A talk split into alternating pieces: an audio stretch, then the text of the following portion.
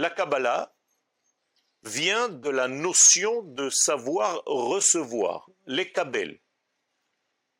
Il y a des notions infinies et l'homme doit, pour les appliquer sur terre, les recevoir, les percevoir. Pour percevoir ces données, il faut comprendre le langage. Le langage est appris dans la Kabbalah.